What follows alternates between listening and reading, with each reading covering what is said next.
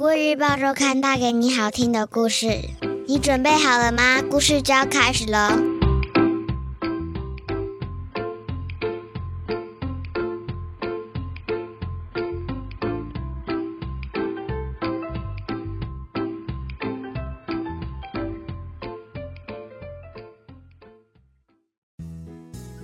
各位小朋友好，我是国语日报周刊的主编古文阿姨。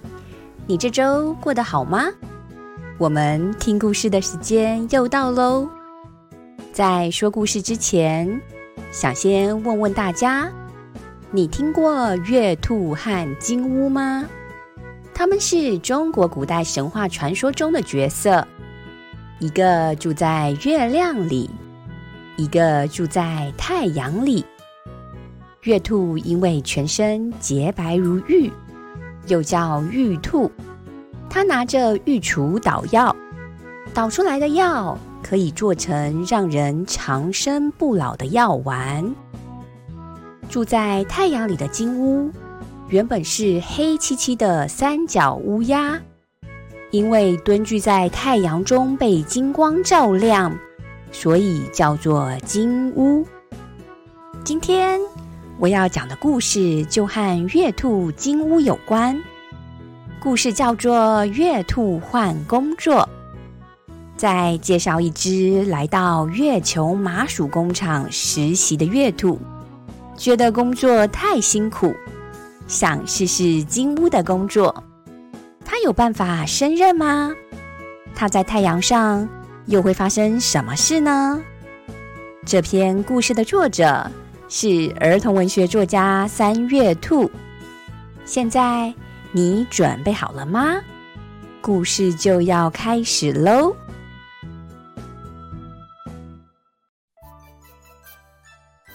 月兔毛毛是一只实习月兔，刚从药草学校毕业。马上就被分配到月球麻薯工厂工作。毛毛每天在麻薯工厂的药草实验室调配制作麻薯的药草比例，根据不同的配方，导出来的麻薯口味也有差异。除了基本款的艾草味，近期也推出香茅味、抹茶味。以及季节限定的甜柿味呢？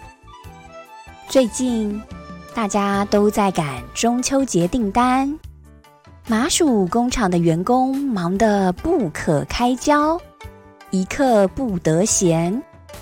毛毛很羡慕太阳上的金屋，听说金屋什么事都不用做，只要每天驾着太阳升降就行了。天底下竟然有这么好的工作！如果可以去太阳工作就好了。毛毛爬上月宫最高的那棵桂树，遥望太阳。当月兔真累，嘎嘎！那你想当金乌驾驶太阳吗？树梢上传来一阵鸟啼。毛毛抬头看。原来是只全身漆黑的三角金乌在对他说话。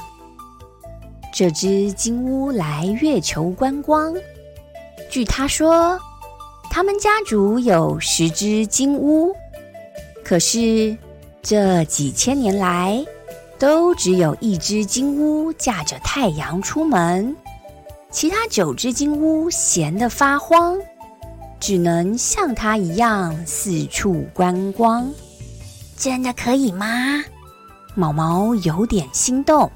嗯，我看我大哥驾驶太阳好像很简单，你也能做。金乌说。毛毛顿时充满自信，隔天就开开心心的前往太阳报道。一大早。正要驾太阳出门的金乌大哥，发现一只月兔拎着包袱站在他家门口，吓了一跳，惊讶的看着毛毛说：“你确定要学习驾太阳吗？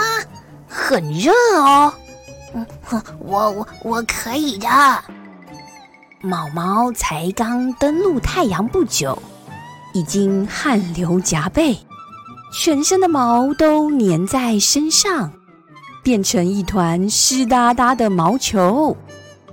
好吧，那你今天和我一起出门。金乌大哥耸耸肩，决定让这只不知天高地厚的小兔子。见识一下驾驶太阳的工作。好好热，我要喝水，可以暂停一下吗？太阳才升起几分钟，毛毛已经开始哀嚎。不行，如果在这个山头停留太久，会害树木被烤焦。要按照时间表前进。金乌大哥严肃地说：“啊，前前面有一条河，不然我们去河边停留一下，降降温。”毛毛气喘吁吁地说：“这样河水会蒸发，不可以。”“嗯，那可以在那边的大海暂停一下吗？”“不行。”漫长的一天结束。毛毛狼狈的回到月宫，但它不再是雪白的月兔，而是被太阳烤得黑漆漆的，尾巴还被烧掉一截。它终于知道，世界上没有一份工作是简单轻松的。现在，毛毛认真的在实验室里调配麻薯口味。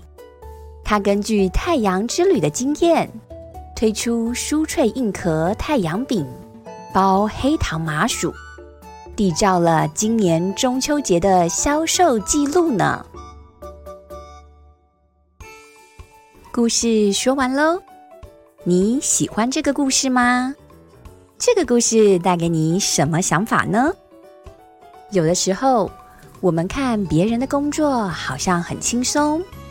但其实每个人的工作都有不同的难处，没有深入其中，就不会发现呢。这就是今天我想和小朋友分享的故事。下周我们一样有精彩的故事，千万不要错过了哟！你喜欢这个故事吗？《国语日报周刊》上还有更多精彩的内容哦。如果你想订阅周刊，可以请爸爸妈妈上国语日报社官网，或是拨打订购专线零二二三四一二四四八，会有客服专员为大家服务哦。